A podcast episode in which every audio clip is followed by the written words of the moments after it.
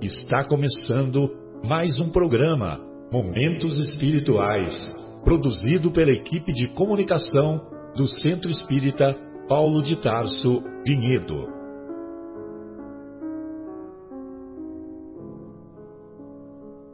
Se guardas contigo o estigma do sofrimento, indagando pela solução dos velhos problemas do ser e da dor, se percebes a nuvem que prenuncia a tormenta e o vórtice traiçoeiro das ondas em que navegas, vem conosco.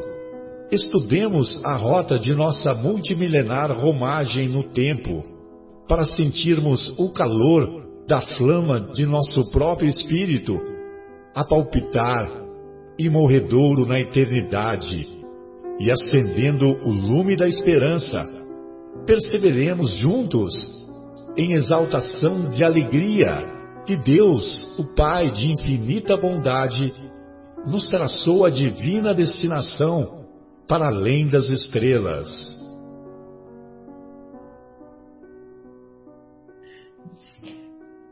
Uma vez mais, estamos reunidos para desenvolver o programa Momentos Espirituais. Já encontro-me conectado aqui com a nossa querida Vera, com o nosso querido Mauro, e hoje, na primeira parte do nosso programa, estudaremos o capítulo 27 de O Evangelho segundo o Espiritismo, capítulo cujo título é Pedi e Obtereis. E gostaria de convidar os estimados ouvintes a me acompanhar nessa oração inicial para nos harmonizarmos com os benfeitores espirituais. Mestre Jesus, amigo de todas as horas, de todas as horas, amigos espirituais, seus mensageiros e nossos benfeitores, iniciamos mais um despretensioso programa com o objetivo de obtermos mais conhecimento espiritual, a fim de que a nossa sede interna de harmonia, a sede interna de predominância das virtudes em nosso mundo íntimo, a sede interna de uma maior predominância das coisas espirituais em nossas vidas, que isso possa efetivamente ocorrer não somente nas horas que aqui estudamos o teu Evangelho, Mestre, mas também nas demais horas que compõem o restante da semana.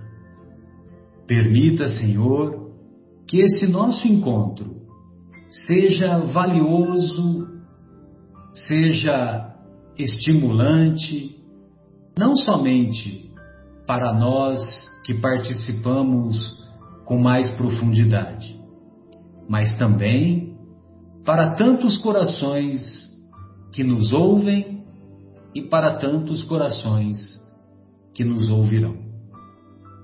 Que assim seja. Bem, então, é, vale a pena nós nos reportarmos à, à parte do, do Evangelho onde se encontram as palavras que o nosso querido Kardec separou para, é, para estudar o capítulo de hoje. Então, nós vamos encontrar lá no Sermão do Monte, lá no capítulo 6, todos nos recordamos que os capítulos de 5 a 7 do, do Evangelho de Mateus compõem, a, compõem o Sermão do Monte. E lá no capítulo 6, um pouquinho antes da oração do Pai Nosso, é, nós vamos encontrar a partir do versículo 5: E quando orardes, não sereis como os hipócritas que gostam de orar, pondo-se de pé nas sinagogas e nas esquinas das ruas largas, para se mostrarem aos homens. Amém vos digo que estão recebendo sua recompensa. Tu, porém, quando orares, entra no teu quarto interno e, tendo fechado a porta, ora ao teu pai em segredo, e teu pai, que vê no segredo, te recompensará. Orando, porém, não useis de vãs repetições como os gentios pois pensam que com um palavreado excessivo serão atendidos. Assim, não vos assemelhais a eles, pois vosso Pai sabe do que tendes necessidade, antes de pedirdes a Ele. Bem, todos nos recordamos que são três os objetivos da prece: louvar, agradecer e pedir a Deus. Normalmente, nós menos louvamos, menos agradecemos e mais pedimos. Então, nós devemos, e muitas vezes, quando pedimos, pedimos de maneira equivocada. E muitas vezes pedimos a Deus como se Deus fosse nosso office boy, né? Ou seja, nós fazemos o pedido e queremos que Deus atenda ao nosso pedido imediatamente. Imediatamente. E temos vários relatos de que muitas preces são atendidas de maneira imediata. Mas nem sempre, nem sempre o imediatismo se faz presente, nem sempre o imediatismo é útil e nem sempre o imediatismo atende às nossas necessidades. Muito pelo contrário é, nós não temos o hábito de anotar as nossas preces. Nós deveríamos anotar as nossas preces, sobretudo aqueles pedidos que fazemos à divindade, que fazemos aos benfeitores espirituais, que são os mensageiros de Deus e que executam a sua vontade como nos ensina o Kardec nesse belo texto, mas é, a maioria das vezes, se nós tivéssemos o hábito de anotar os nossos pedidos, nós observaríamos que os nossos pedidos são atendidos e até mesmo atendidos com sobras. Recordo-me na, na época em que eu tinha aproximadamente 14, 15 anos, que os meus pais haviam se separado.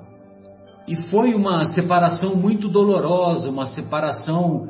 É, não foi assim tanto tão litigiosa do ponto de vista de de, de aspectos financeiros, porque os meus pais não tinham muitos bens.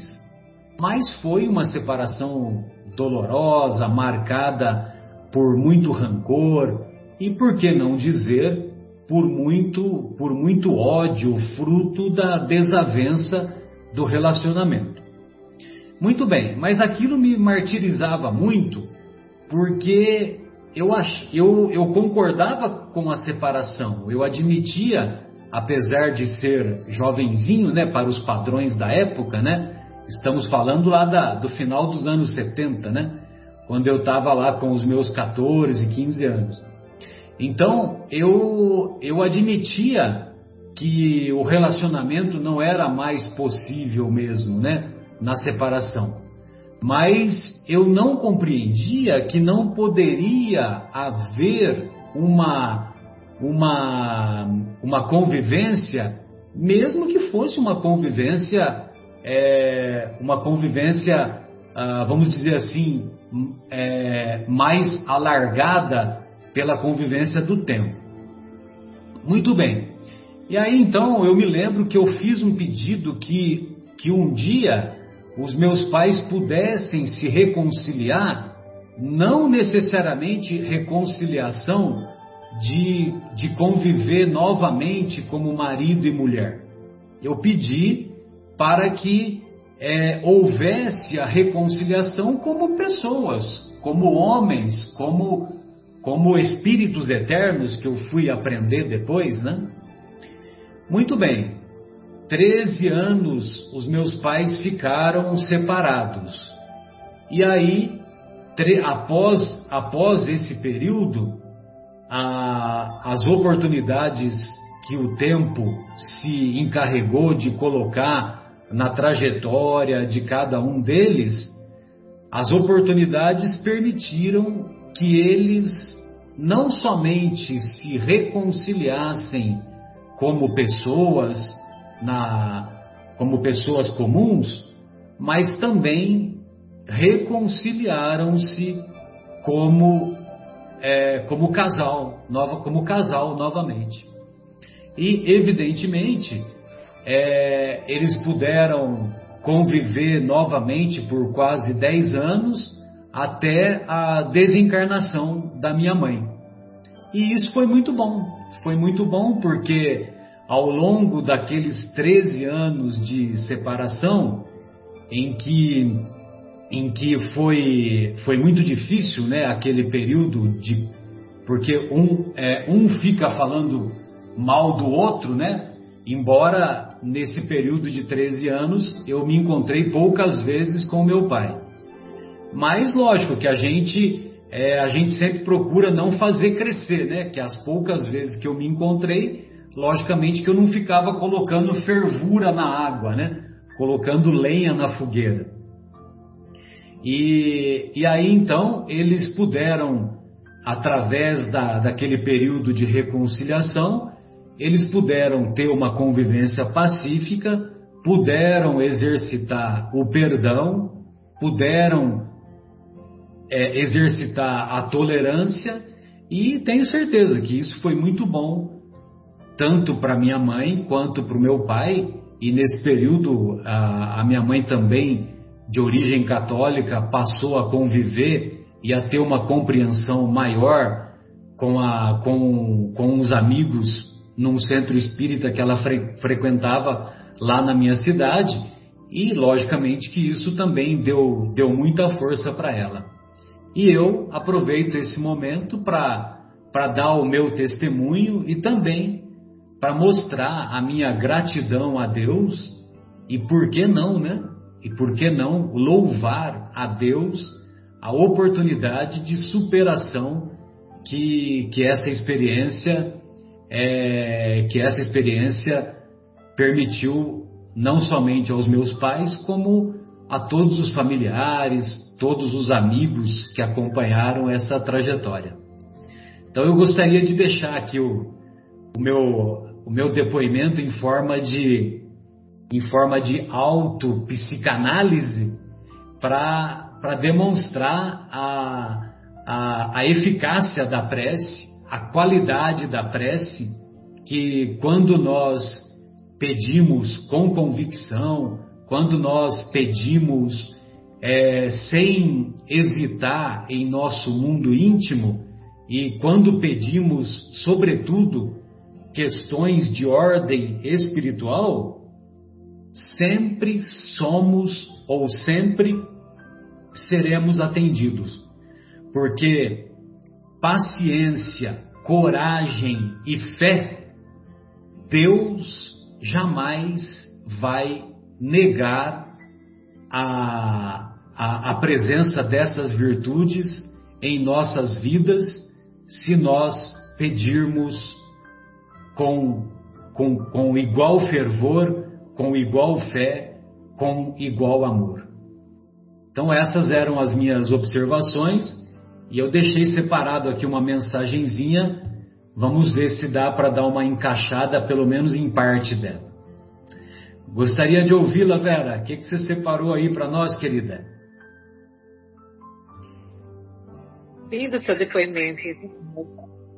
Maravilhoso. Todos temos, né? Todos temos depoimentos assim. eu acho que não há um ser humano que não tenha tido uma experiência de fazer um pedido para o universo, né? Aqueles que não admitem a existência de Deus dizem: Ah, eu fiz um pedido para o universo, né? O universo vai responder. Vai mesmo. Eu também tenho um depoimento particular para dar. Já vou aproveitar sua deixa, então, porque assim vai estimulando esses exemplos, vão estimulando até os nossos ouvintes em alguma coisa, né? Como você sabe, eu perdi um filho com 11 anos. Né? Para mim, isso, acho que não, a dor maior que eu pude ter já na vida foi essa. Então, mês após mês, o que eu pedia nas minhas orações é que Deus me levasse também. Não, não tinha mais motivação para continuar. Então, eu me lembro que eu tinha um papelzinho uh, com a prece de Caritas, que eu peguei lá no centro até. E lá tinha, pedi obtereis. Né? Então eu pedia com muito fervor, já que fala pedi obtereis, eu entendia que Jesus falava isso com muita convicção, porque até vou comentar um pouquinho sobre isso depois, né? ele fala pedi e obtereis, ele não dá condição nenhuma, né? Então eu pedia isso, eu pedia que me levasse de alguma forma, né? E os meses foram passando e eu pedindo. Aí a resposta foi que eu engravidei. Então, eu falei assim, ele de certa forma ele atendeu, porque ele me deu uma motivação ainda para continuar vida. Então, às vezes quando a gente pede, a gente é tão infantil, nós somos crianças ainda para Deus. Então nós não sabemos pedir. Ele sabe, ele sabe, ele sabe os nossos propósitos, é isso que a gente tem que descobrir na nossa vida. Quais são os nossos propósitos de vida? E pedir em cima disso. É dessa forma, conscientes do nosso propósito de vida, uh, bom, em primeiro lugar, se a gente é ciente disso, a gente vai saber pedir também. Pedir algo que vai ser atendido, não pedir coisas inescrupulosas, coisas que não tem nada a ver como eu pedi. Como eu pedi, reconheço hoje que não deveria, mas a dor era muita na época, não conseguia compreender de outra forma. E depois, com esse presente que Deus me deu, né, achei o propósito de vida, mas um novo propósito de vida e estamos aí até hoje, depois de 30 e poucos anos, né? Não, de falecimento do meu filho são 23 anos. Ele tinha 11 anos na época. E agora eu tenho meu outro filho com 22 anos é uma bênção. Eu falo que eles trocaram de lugar, né? Um Sem chegou dúvida. lá, chegou lá e falou assim, ó, vai você cuidar dela agora. Eu sempre falo isso pro meu filho. Então que e, e, ele nunca me deu dor de cabeça, nunca me deu nada. É uma bênção na minha vida. Então eu entendo mesmo que foi um presente de Deus que eu ganhei por causa desse meu pedido esse meu pedido meio ridículo, inescrupuloso, mas que na hora era o que eu sentia, não tinha outra maneira de expressar minha dor, né? Mas vamos lá, né? Depois dos nossos depoimentos, Marcelo, vamos fazer um estudo aqui em cima desse capítulo. Ô, uh, só uma coisinha, e quanto tempo depois que você, que você engravidou novamente? Foram uns três meses depois. Ah, foram três meses? Três meses depois, né? Que maravilha, né? Então. Uh... Deus, sabe as nossas necessidades antes, como diz o texto evangélico, né? Antes de nós as pedirmos. Né? Isso é muito bonito, né? E esse capítulo é uma coisa que a gente tem que trabalhar diariamente, porque como você mesmo falou, a gente só pede. A gente pouca a gente pede, pede, pede diariamente. Faça o quê? Fazer tantas dificuldades que a gente tem na nossa vida. Então a gente pede são barreiras do nosso dia a dia materialista, traz muitas dificuldades para nós e às vezes o desespero faz com que nós façamos pedidos que talvez não sejam muito. Uh, Deus compreende, Deus compreende porque Ele sabe da nossa infantilidade, né, ainda, e das nossas dificuldades, mas Ele vai atender da maneira que vai ser bom para nós, lá no, no, fim, no fim da jornada. E a paciência que a gente precisa ter. Uh, como as, você as respostas, desculpa interromper, as não, respostas não, de Deus são educativas, né? Exatamente. Né? E ele sabe melhor o que a gente, a gente quer. Como o Marcelo mesmo disse, foram 13 anos, né, Marcelo, para atender o seu pedido. Sim. Meu até foi rapidinho, hein? Sim, sim. É, você vê como que é, que são variáveis, né? A questão do tempo é variável. Tem aqueles exemplos que as pessoas foram atendidas de imediato, né? Tem vários relatos assim. Mas nem sempre o imediatismo é, é, é a melhor opção, né? Exatamente. Então só ele sabe, né? Mas vamos, vamos debruçar um pouquinho em cima desse capítulo, que é um capítulo muito interessante. Sim. E eu tenho trabalhado muito pessoalmente esse título aí, esse esse título Pediu Tereis para dar uma trazer um equilíbrio na minha vida, no meu dia a dia. Tá, meu dia a dia eu vejo que está um pouco atribulado tudo, então eu busco um equilíbrio e tenho buscado muito nas orações de como orar, de como me equilibrar com tudo isso. Então é um tema que eu tenho trabalhado bastante. Mas vamos lá no capítulo do Evangelho aqui. Jesus, quando fala Pediu Tereis, e nesse trecho que o Marcelo leu, ele faz as seguintes considerações, para que a gente não seja hipócrita. Quando ele engloba a parábola do publicano e do fariseu, né? Ele fala para a gente não, não ser hipócrita nas coisas da vida, das coisas da vida. Ele fala para a gente sempre orar em segredo, né? O que, que ele quer dizer? Nossa conversa é só com Deus, não interessa para mais ninguém a nossa conversa. Também fala para a gente não falar muito. Não adianta ficar falando, falando, falando, falando. Não, nós por quê? Não é só o falar. O falar é a expressão daquilo que a gente sente. Então a gente tem que sentir, não só botar para fora, mas realmente aquilo tem que partir do coração. Então nós temos que sentir isso. E sempre perdoar, não ter raiva de nada, não trazer esse sentimento uh, movido com outras paixões. Então é um sentimento puro que tem, tem que estar tá dentro de nós. Né? Porque quando Jesus ele toma a, a, nesse capítulo a parábola do fariseu publicano, ele pega o fariseu como exemplo. Porque na época a seita dos fariseus era mais prestigiada no tempo, naquele tempo, né? A mais influente, a mais dominadora, a que mais se salientava, né? oh, os fariseus. Então, era uma espécie do que hoje a gente vê sobre do catolicismo romano. Eles observavam as práticas exteriores, o culto, as cerimônias. A religião era uma virtude. Né? Eram uns eh, Então eles eram hipócritas, cheios de orgulho e gostavam do que? De dominar. Os fariseus tinham aversão aos publicanos, que eram os cobradores de impostos. Eram considerados os ladrões daquela época. Jesus queria mostrar que orgulho mesmo da seita, de classe social, de família, orgulho pessoal, qualquer tipo de orgulho é prejudicial para nós. O publicano, ele sabe que ele é pecador. Né? Esse gesto de humildade, uh, quando ele vai fazer a prece, é o que lhe concede a salvação. Então não adianta fazer a prece cheio de orgulho, falando, olha, eu sou bom, eu sou isso, então eu mereço tudo isso. Não. Muito pelo contrário, eu tenho que reconhecer a minha condição né, condição uh, baseada na humildade. Vamos falar um pouquinho agora sobre a eficiência da prece, né, que a gente já falou um pouco nos nossos exemplos. Jesus afirma: Seja o que for que peçais na prece, crede que obtereis, e vos será concedido. Com certeza, nossas preces serão atendidas. De alguma forma, elas serão atendidas. Ele nos envia oportunidades. Nós é que não vemos as oportunidades, nós não percebemos tudo isso. E por que, que a gente não percebe essas oportunidades que passam diariamente uh, na nossa frente? Todo dia chegam essas oportunidades onde aquilo que eu pedi está sendo me concedido, mas eu não percebo, por causa principalmente do meu orgulho e da minha falta de atenção também. Então precisamos pedir e ficar atentos àquilo que nos bate à porta. Jesus, nessas palavras, não nos impõe condições, como eu falei, ele fala simplesmente: pedi e obtereis.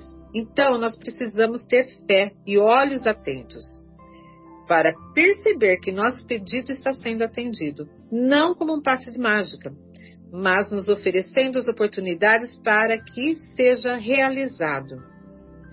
No Evangelho, Kardec observa sobre as leis, os desígnios de Deus e o livre-arbítrio. Então, ele sempre observa isso, né?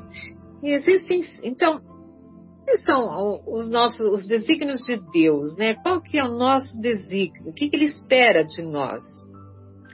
Temos um traçado? Temos um destino? Provavelmente temos, mas temos também o livre-arbítrio, que nos vai, vai nos conduzir nas escolhas. Esse traçado que a gente se propôs lá no plano espiritual pode ser que mude por causa dessas nossas escolhas. Que às vezes fazemos acertadamente, às vezes fazemos erroneamente. Né? O traçado original é um só, é nós chegarmos à perfeição. Chegar o momento do nosso espírito onde tudo aquilo que chamamos de virtude estará impregnado no nosso coração.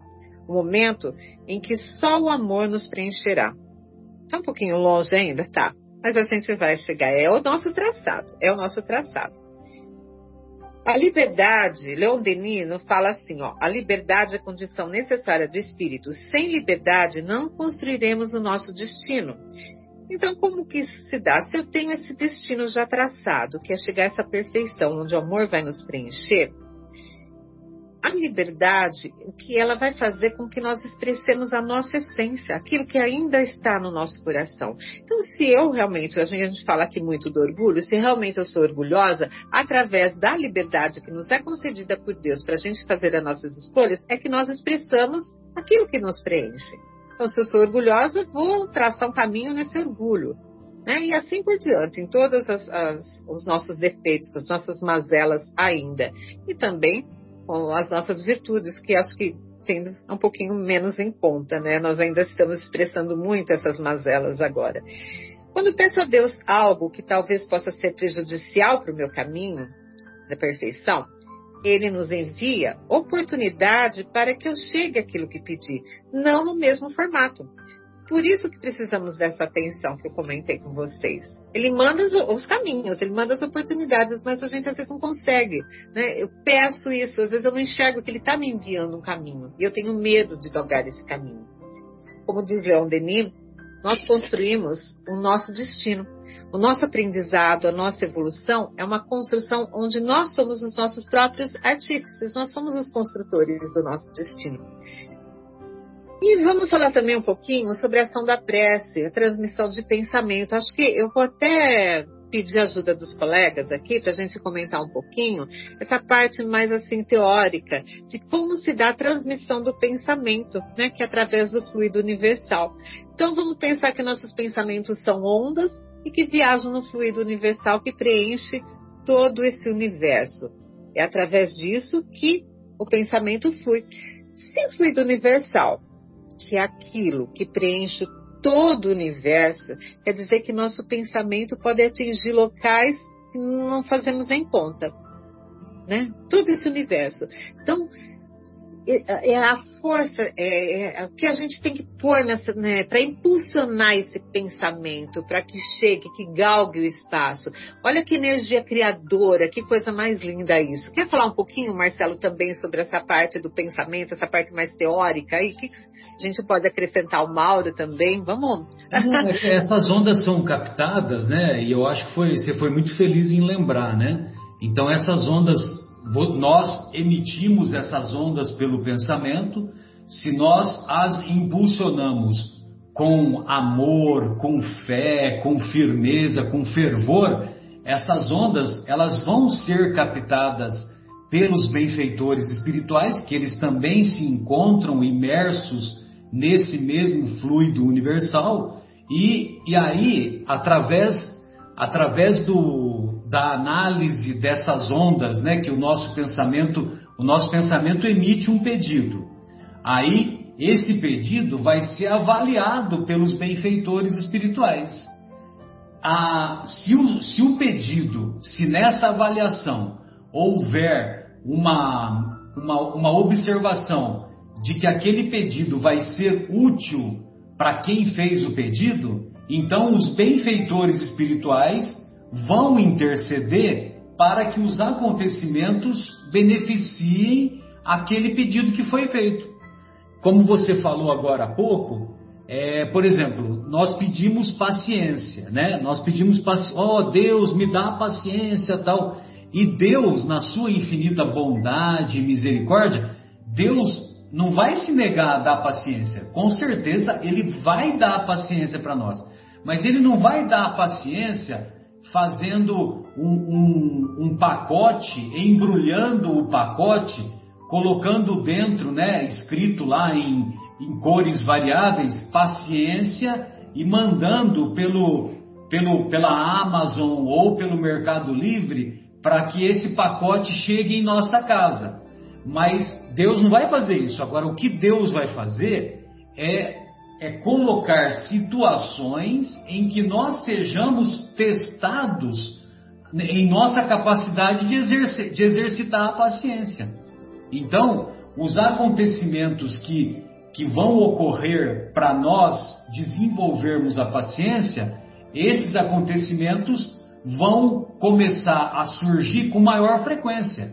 Ou então, não é nem que os acontecimentos vão surgir com maior frequência, mas é que como nós pedimos aquilo, nós vamos dar uma maior observação, um maior valor para aqueles acontecimentos e vamos captá-los. E vamos vamos evidentemente exercitar aquela é, essa virtude, né, de, de termos condições de desenvolver a paciência, ou seja, a, a auto, o que, que é paciência mesmo? É a, a capacidade que temos de suportar as adversidades ou, ou a auto, é, o autocontrole, desculpem, autocontrole diante, diante das adversidades. Isso é que é paciência na visão da, do pessoal da psicologia. Entendeu? Legal. Fala, então Deus, Deus não vai mandar um embrulho, né? Para colocar a paciência dentro de nós. Não, não é isso. Mas vai dar as circunstâncias que nós vamos exercitar esse autocontrole diante das adversidades. Então, é, é, não, era isso que eu queria falar, né? Já que você pediu, né, para e, e os benfeitores eles não nos faltam, né, Vera? Porque eles intercedem por nós, né? Eles eles patrocinaram a nossa a nossa a, a nossa é, a nossa reencarnação eles se esforçaram, eles intercederam para que nós vivenciássemos o que estamos vivenciando. E, logicamente, que quando eles, é, quando eles podem interceder por nós, eles não vão virar as costas, né? Agora, nós também temos que colaborar com eles, né? Se nós só ficamos incidindo no erro e errando, errando, errando, aí também é, chega uma hora que que eu não vou dizer que os anjos perdem a paciência, mas nós é que nos envolvemos, nós é que nos envolvemos numa, numa situação sombria e nós nos mantemos distantes deles. Entendeu? Exatamente. Fala, Mauro. É, é, o microfone está ligado, é pensei que estava desligado. Eu queria só, só, só complementar, porque o Marcelo e você já falaram super bem.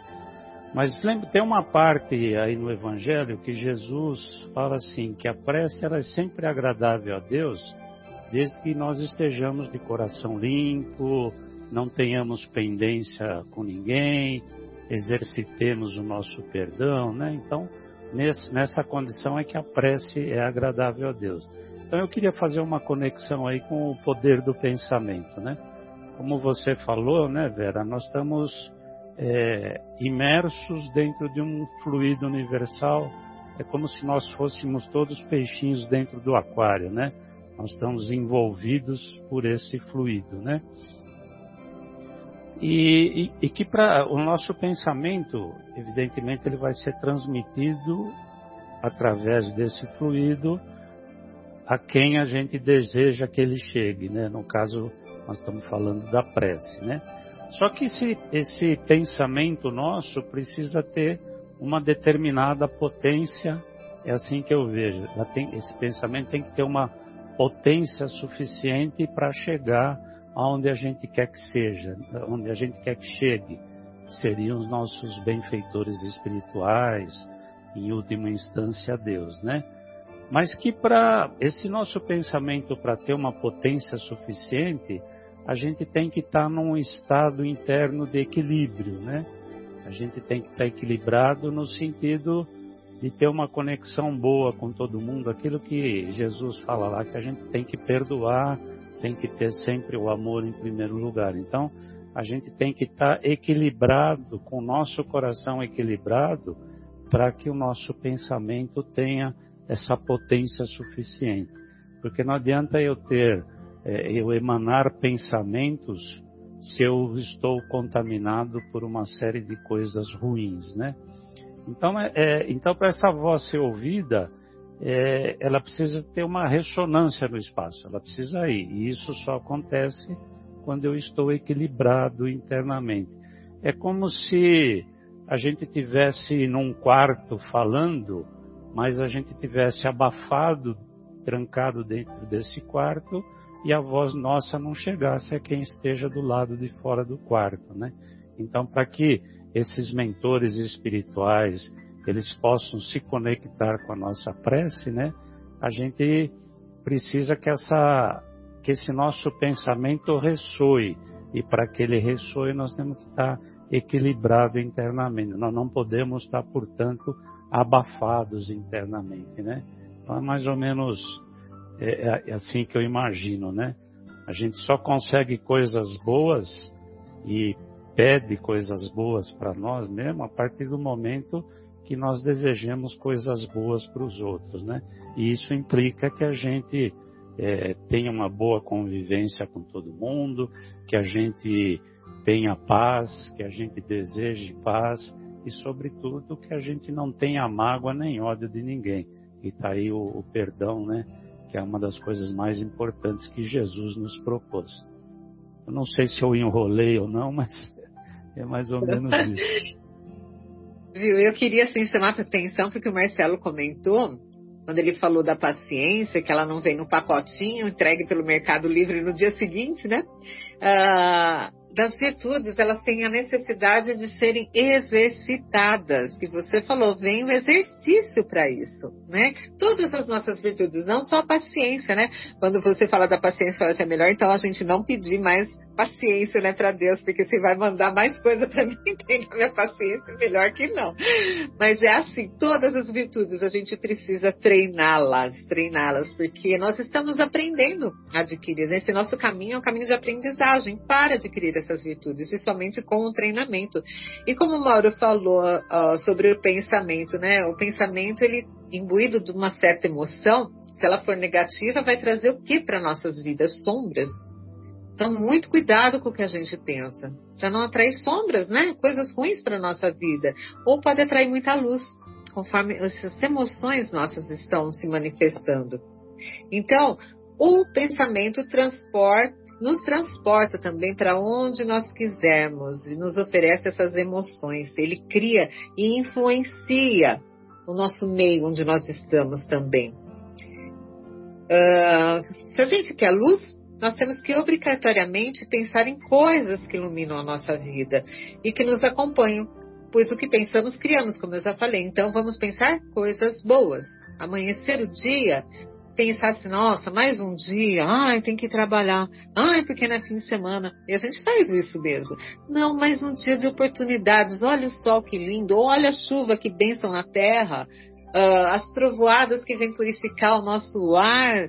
Olha, tanta coisa boa para a gente pensar. Em cada coisa ver o lado positivo e não acordar já negativo. Vamos começar bem o nosso dia. Vai vir muitas coisas no decorrer do dia que vai tirar a gente um pouquinho desse eixo, mas vamos pelo menos acordar de manhã com essa disposição, que também é um treino para nós, tá? Para a gente poder uh, ter um dia e uma vida, consequentemente, uma vida melhor, mas uma vida, como eu sempre falo, mais suave. Não precisamos trazer tanto peso para o nosso dia a dia, tanto peso para a gente ficar arrastando, porque a gente passa muito rápido tudo isso. É um triste, a gente já está com 50 e poucos anos. Então, você olha para trás, ah, meu Deus do céu, se eu tivesse sabido de certas coisas há muito tempo antes, teria sido diferente mas não é com esse pesar, essa não é a maneira correta, não. E tudo isso, se eu estou pensando isso hoje, foi por todo esse aprendizado que eu adquiri durante esse período. Né? Então, mudar o nosso dia de hoje, de, de hoje para frente. O passado já foi, como toda vez eu falo e faço questão de lembrar. Gente, não carreguem o passado de vocês. Vejam ele como um aprendizado, tá? Vamos transformar o nosso dia um dia melhor e, consequentemente, o nosso futuro vai ser melhor. Então, voltando um pouquinho aqui para o pensamento, assim como tudo, o pensamento também evolui, sempre de acordo com o nosso estado evolutivo. À medida que lemos, refletimos sobre os diversos assuntos que compõem a nossa vida, vamos amadurecendo a nossa maneira de pensar e nos tornamos pessoas melhores. E é pela maneira como pensamos que passamos a agir diferentemente, de maneira diferente nas nossas dificuldades. Então, se a gente evoluir a nossa maneira de pensar, se a gente aprende um pouquinho mais, a gente cada dia busca um pouquinho mais de instrução, nossas dificuldades e as nossas dores, nós veremos cada dia de maneira diferente. Então, aquilo que para mim foi o fundo do poço um tempo atrás, hoje pode ser que não seja mais. É uma coisa um pouco mais leve. Então, e as dificuldades não são castigos, mas oportunidades para que a gente fique, né, galgue essa evolução. Então, todo esse entendimento de tudo isso vai influenciar naquilo que chamamos de eficácia da prece. Por quê? Resumindo tudo isso que a gente falou até agora. Porque, tendo um entendimento melhor, a nossa prece vai ter mais eficácia. Porque até o nosso, como eu já falei, até o nosso pedido muda nós estaremos pedindo coisas que vão nos direcionar para o nosso verdadeiro objetivo de vida. Que mesmo que a gente não saiba, ele existe. E vamos galgar esse caminho a cada dia tentando perceber qual que é meu objetivo de vida. O que, que eu estou fazendo aqui nesse momento na minha encarnação. Era isso. Marcelo, falei muito hoje, né? muito obrigada. Não, foi ótimo, maravilha. Tem nada de muito, não. Mauro, gostaria de ouvi-lo, querido. Olá, meus amigos. Boa tarde a todos. Então vamos dar continuidade aí ao que vocês falaram já brilhantemente, né? Então eu queria começar assim com uma reflexão que o Kardec coloca para gente e, de uma coisa que pode eventualmente passar pela cabeça de algumas pessoas, pelo que Mateus cita do que Jesus falou lá no versículo, no capítulo 6, no versículo 8, e também tem semelhante lá no Marcos, capítulo 11, versículo 24, que ele diz assim, porque no final do, do, do, do capítulo ele diz assim, porque vosso Pai sabe o que é necessário, primeiro que vós peçais. Então o Kardec coloca lá no item 6 do Evangelho segundo o Espiritismo, que algumas pessoas então podem contestar a eficácia de prece, da prece, por entender que Deus já conhece a nossa necessidade, né? Se Deus é, é se a, um, os atributos de Deus é a onisciência, onipotência e onipresença. Se Ele sabe tudo, se Ele tudo pode e se Ele está em todo lugar, para que que eu vou pedir? Para que que eu vou pedir? Ele já sabe tudo, né? Mas aí tem um detalhe importante e fundamental para nossa reflexão sobre o ato de orar, que é aquilo que já foi comentado aqui. A gente tem que saber o que pedir, a gente tem que adestrar os nossos pedidos, né? Ou melhor, adestrar os nossos desejos. E, e saber que esses nossos desejos, isso está, em primeiro lugar, submetidos à vontade de Deus. E isso é um sinal de humildade, porque nem sempre a minha vontade é o melhor para mim. A minha vontade, é, o que é melhor para mim é a vontade de Deus, porque Ele tem um projeto para todos nós. Então, efetivamente, Ele sabe o que a gente precisa, né? Mas a minha vontade tem que ser submetida à vontade de Deus. Então, ou seja, é, é o momento de a gente, como espírito, exercer a, a humildade, fazendo que, que, os impulsos do nosso pensamento, né, nós falamos bastante aí do, do pensamento, mas os impulsos do nosso pensamento têm que estar alinhado com a vontade suprema de Deus.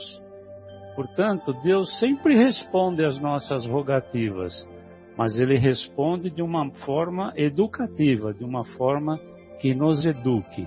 A Vera deu um, um depoimento bastante bonito e, e emocionante, né?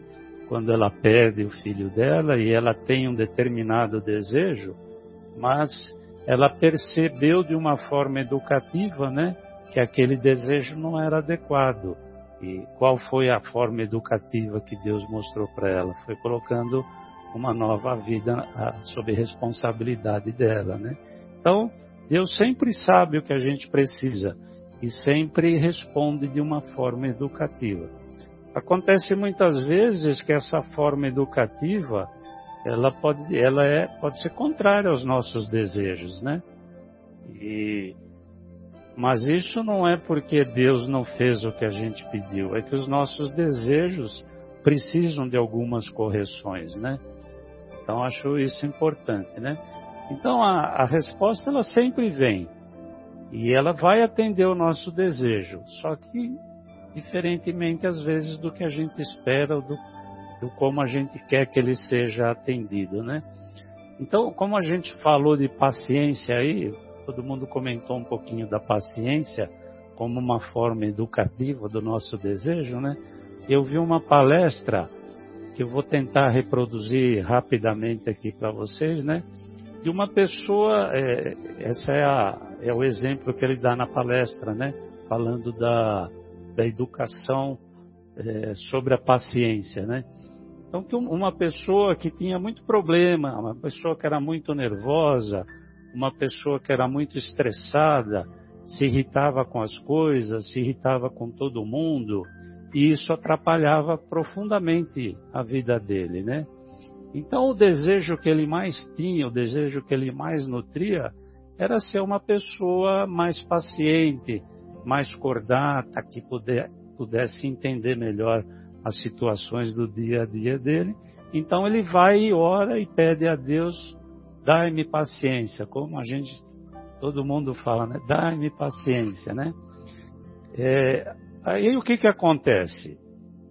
Não é nada milagroso, né? Deus não vem e joga um, um, um pozinho em cima dele e fala, a partir de hoje você vai ser uma pessoa paciente, né? É o pó de pirlim pim pim. É o né? pó de pirlim pim pim. Mas como eu disse, ele, ele, ele vai ensinar a paciência educando a pessoa. Ou seja, ele vai colocar determinadas situações na vida daquela pessoa para que ele exercite e aprenda a ser uma pessoa paciente, né? Exato. Você não, você não vai no supermercado e compra um quilo de paciência, um quilo não, de perdão, não, um quilo de tolerância. Então, o que, que ele vai fazer? Ele vai colocar na vida daquela pessoa um chefe chato, um chefe que vai pegar no pé dele, que vai perturbar ele o tempo todo, vai dar para ele um filho que não é o filho que ele desejava, ele esperava uma coisa do filho, o filho quer outra, aquele filho que traz aborrecimento, e vai dar um casamento para ele de uma mulher que vai pegar no pé dele, que não vai ter um relacionamento tão fácil como ele esperava, mas que pode ser um bom relacionamento se ele tiver paciência. Então, o que que Deus fez? Deus está dando para ele a oportunidade de ele ser uma pessoa paciente, né? Deus não fez aí como, Mar, como o Marcelo falou, vai lá no mercadinho da esquina e compra um quilo de paciência, está resolvido, né? Então é isso. E, e, isso às vezes é difícil de as pessoas compreenderem, né? Porque a gente é, a gente quer que as coisas sejam resolvidas rapidamente e não são assim, né?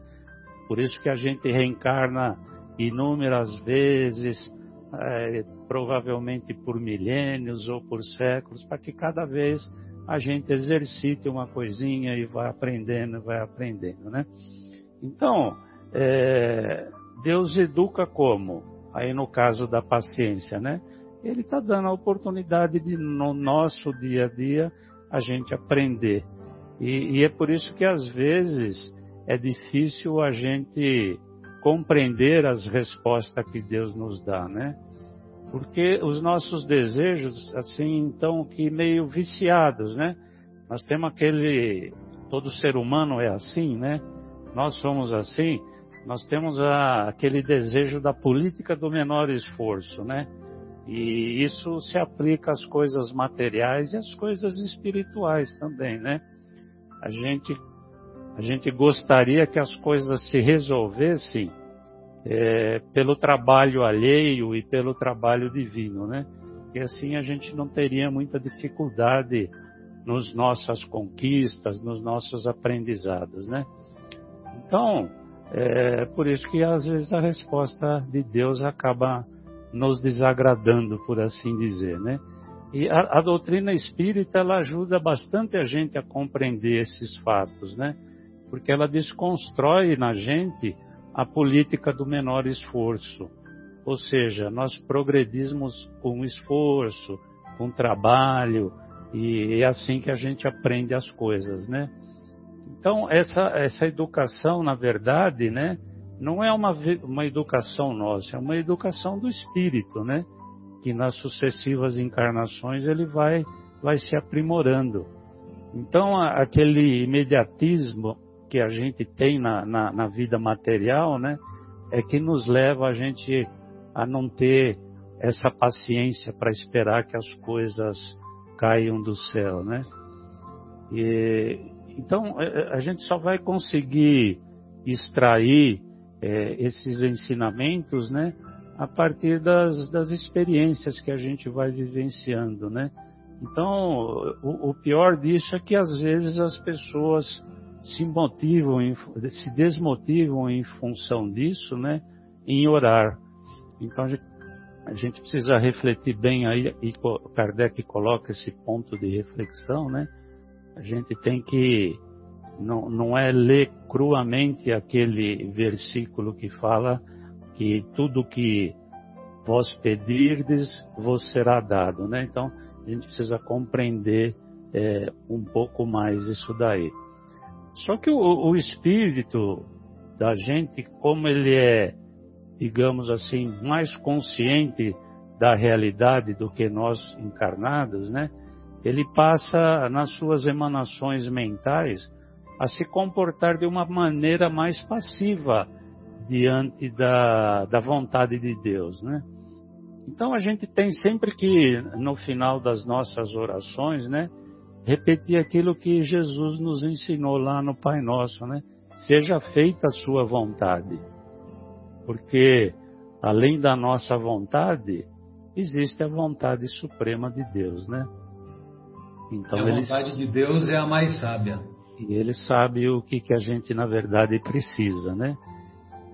Mas nada, nada impede a gente, nas nossas rogativas, né? De a gente pedir, de a gente pedir com humildade, saber o que pedir e entender que a vontade do Pai se sobrepõe a nossa vontade, porque, como nós já, já falei várias vezes, ele oferece aquilo que é melhor para nós, né? Então é, é um exercício de, de reconhecimento de que existe uma vontade soberana, uma vontade superior à minha vontade. Então, é, eu acho que essa é a postura ideal da prece, né? A gente saber o que pedir, a gente é, submeter a nossa vontade à vontade de Deus. Então, como o, o, que Jesus fala e que é relatado por Marcos lá no capítulo 11, é, no versículo 25 e 26, ele diz assim: que é necessário que a gente tenha o coração livre de ódios e de mágoas pela ação do perdão. O Mateus cita também algo parecido no capítulo 5, no versículo 23 e 24, que ele fala assim: Antes de deixar a tua oferenda diante do altar, vá primeiro e reconcilia-te com teu irmão. É, então, é, eu entendo o seguinte: esse altar que Mateus cita, antes de deixar a tua oferenda diante do altar, ele, ele deve estar falando da nossa consciência, onde deve estar gravada todas as leis divinas. Então, quando a gente for orar, a gente tem que primeiro consultar a nossa consciência, consultar o nosso íntimo, para saber se a gente tem feito as coisas de acordo com o que estão na, na, na, nas leis divinas, né?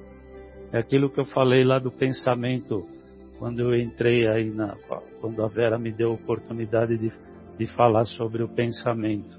Então que para a gente poder emanar bons pensamentos, a gente tem que estar com o nosso íntimo purificado, principalmente do perdão, das mágoas, dos ódios. Então, para que a nossa prece tenha efeito e que para nossa prece ecoe, ressonante, para que ela ressoe, nós temos que estar com o coração purificado, com todos os sentimentos da caridade, ou melhor, está purificado de todos os sentimentos que sejam contrários à caridade, né? Então a, a, gente tem que a gente tem que manter os nossos desejos de uma forma equilibrada. A gente não pode pensar nas coisas imediatas, né? É, então, e isso daí está bem explicitado por Kardec, é, que ele fala que as nossas, que, as, que essas coisas, quando a gente tem que estar tá equilibrado, ela, se a gente estiver desequilibrado, isso pode fragilizar e invalidar as nossas rogativas, né? Então a gente tem que estar tá de coração purificado pelas nossas ações, pelas coisas que a gente faz no dia a dia, né? Depois é, é, é o que a Vera falou, né? Esse nosso pensamento, é, na verdade, uma oração não, não, eu vejo assim que a oração não é necessariamente você é, conversar com palavras com Deus, né? Os pensamentos que você emana são orações, porque os pensamentos são desejos que a gente faz para nós mesmos e, e para os outros, né? Então a gente tem que reconhecer é, que tudo que tão, tudo que acontece na nossa vida são coisas para nossa melhoria espiritual, para o nosso crescimento espiritual e, e, e, essa é uma forma, quando, voltando a falar do pensamento, né? que a gente está envolto dentro de um grande fluido universal, o nosso pensamento e a nossa prece, ela chega, é, ela chega aos nossos amigos espirituais, aos nossos benfeitores espirituais, né?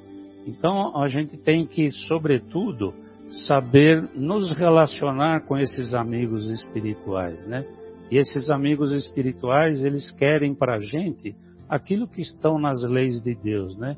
Então as respostas às nossas rogativas, ela virá sempre de alguma forma que seja benéfico para nós.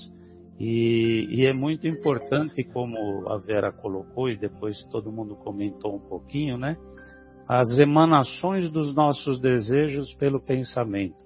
Essa é uma oração tão forte que so, sobrepõe a quase tudo. Então nós precisamos, como Jesus diz, vigiar e orar, né? Então, vigiar os nossos pensamentos sobre tudo, evidentemente as nossas ações, né?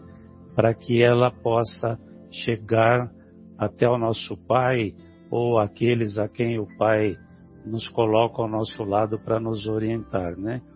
Então nós temos que tomar muito cuidado com os nossos desejos, principalmente os desejos imediatos, né?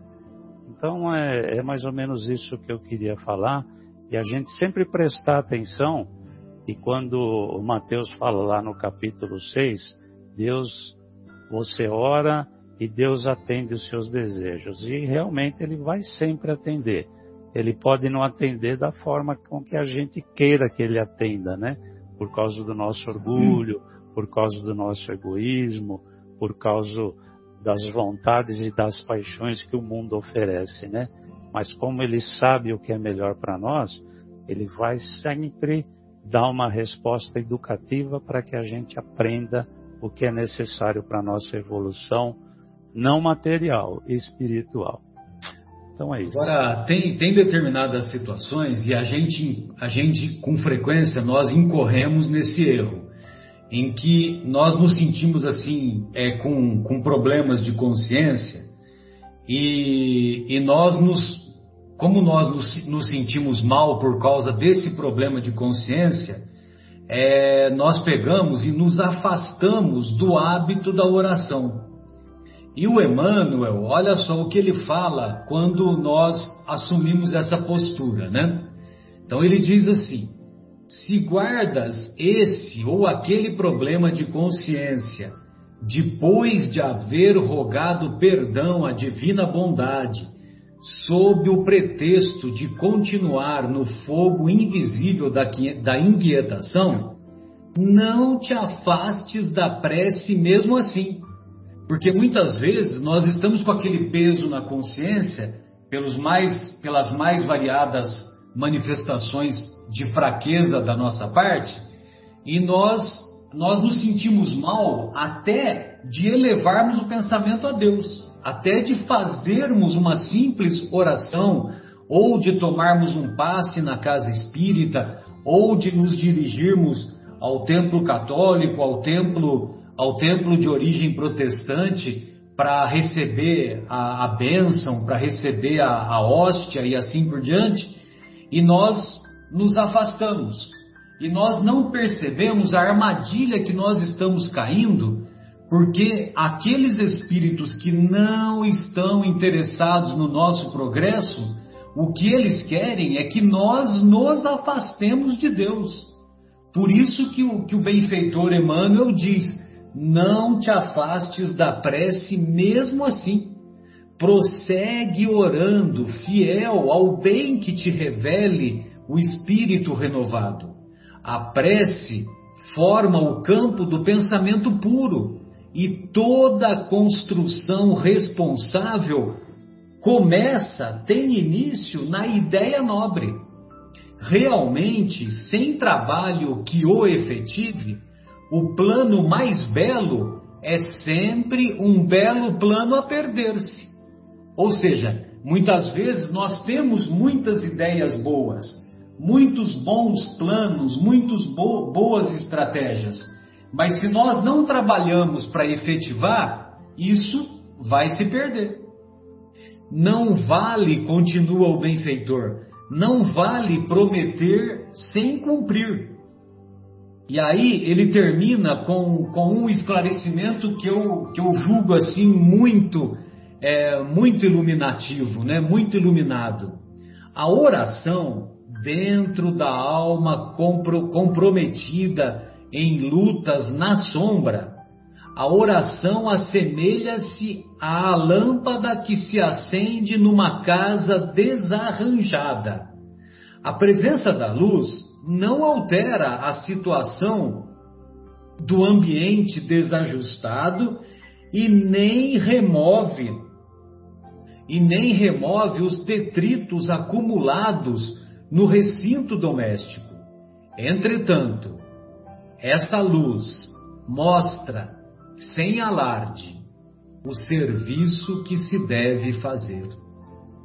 Então, então meus amigos, mesmo que estejamos num período de sombras internas, é, devemos nos esforçar para entrarmos nesse quarto, trancarmos a porta desse nosso quarto íntimo e nos esforçarmos para, com a ajuda da oração, iluminar esse quarto e começar a colocar a casa em ordem não mais reincidindo nos erros que muitas vezes são provenientes das nossas fraquezas.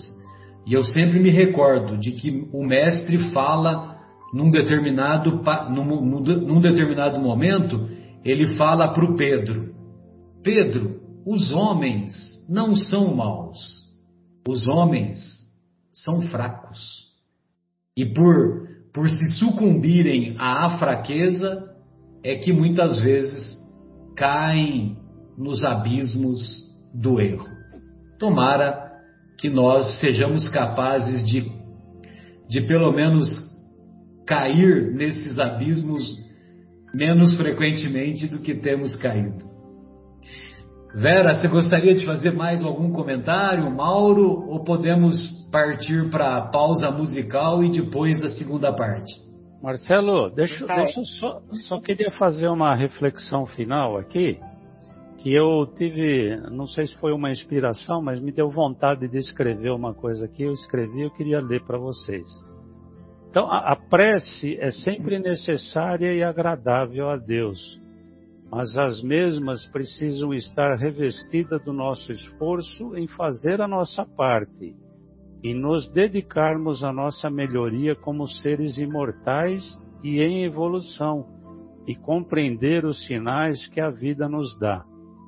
Precisamos reconhecer com humildade que tudo que tudo o que Deus nos oferece são dádivas, são dádivas concedidas por Ele, Pai, a seu Filho, para seu crescimento e estarmos abertos a receber as intuições dos nossos amigos espirituais e, sobretudo, aceitar as provas educativas que recebemos no dia a dia por parte de Deus, pois nelas estão as respostas necessárias ao nosso melhoramento espiritual que devem se sobrepor aos nossos desejos imediatos. Muito bom. Não vale prometer sem cumprir. E, e, acabamos de nos, nos defrontar com manifestações da psicografia. Pode ser psicografia de, de ordem inspirativa ou de ordem técnica propriamente dita. Pois não, Vera? Não, tudo, tudo certo, Marcelo. então retornaremos em seguida após a pausa musical. Até já.